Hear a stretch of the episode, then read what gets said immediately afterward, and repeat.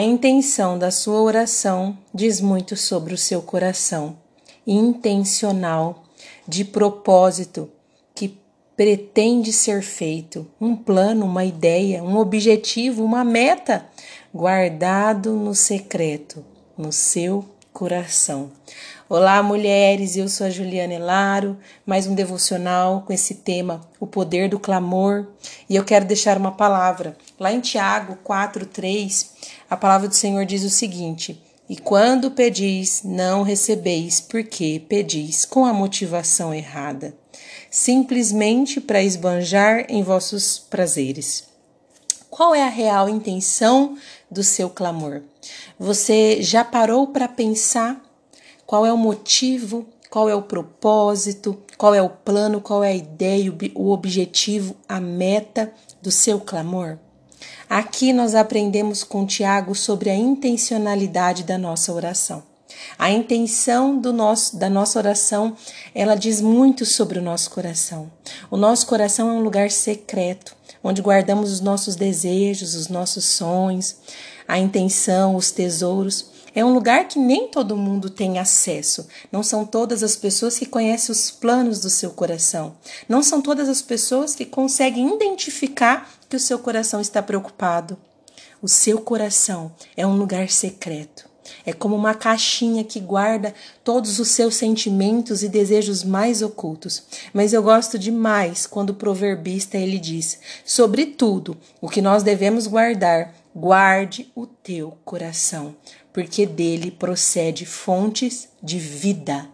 Do nosso coração é da onde procede fonte de vida, mas quando ele está guardado no Senhor, porque pode ser um coração tão amargurado, seja cheio de desejos enganosos.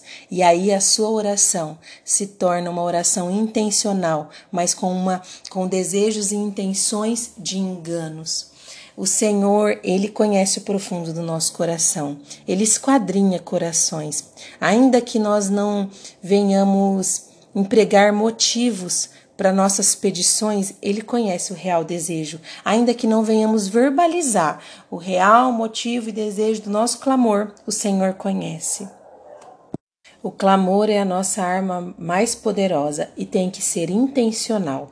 Os motivos eles têm que ser claros e os benefícios nem sempre é sobre você.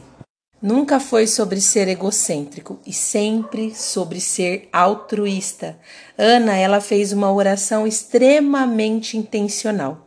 Ela orava para engravidar durante anos, mas durante anos ela não obteve respostas ela chega a ficar chateada, ela fica abatida, ela fica amargurada, ela vive perseguição dentro da sua própria casa por conta da outra esposa de seu marido que gerava e jogava em sua cara que ela não podia gerar, que ela era uma mulher estéril.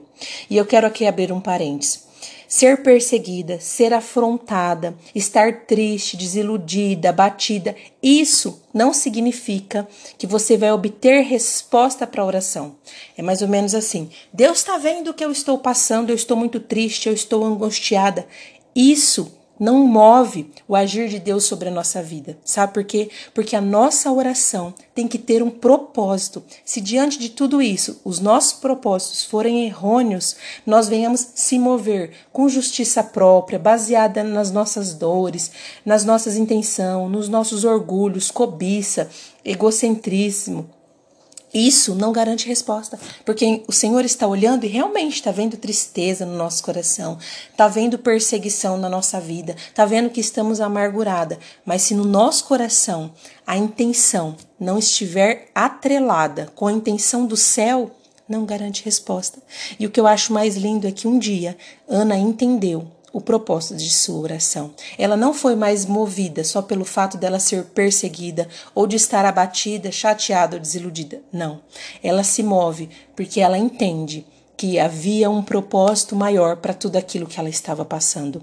É muito difícil, diante dos conflitos que nós passamos, seja uma perseguição, seja uma desilusão, seja uma preocupação, entender que a nossa oração precisa ter um propósito no meio de tudo isso, porque a gente pensa assim: eu já estou vivendo tudo isso, mas tudo isso pode gerar em nós intenções erradas, tudo isso pode gerar em nós orgulho ego, cobiça, justiça própria.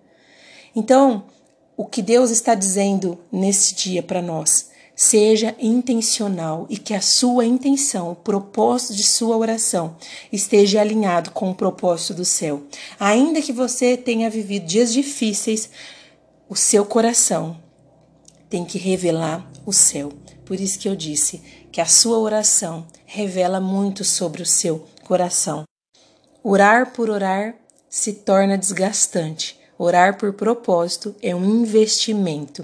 Seja intencional na sua oração e viva os milagres do céu ao seu favor. Eu desejo para vocês, mulheres, um dia incrível na presença de Deus e que o seu coração seja alcançado pelo Espírito Santo, que vai te auxiliar a ter uma oração intencional.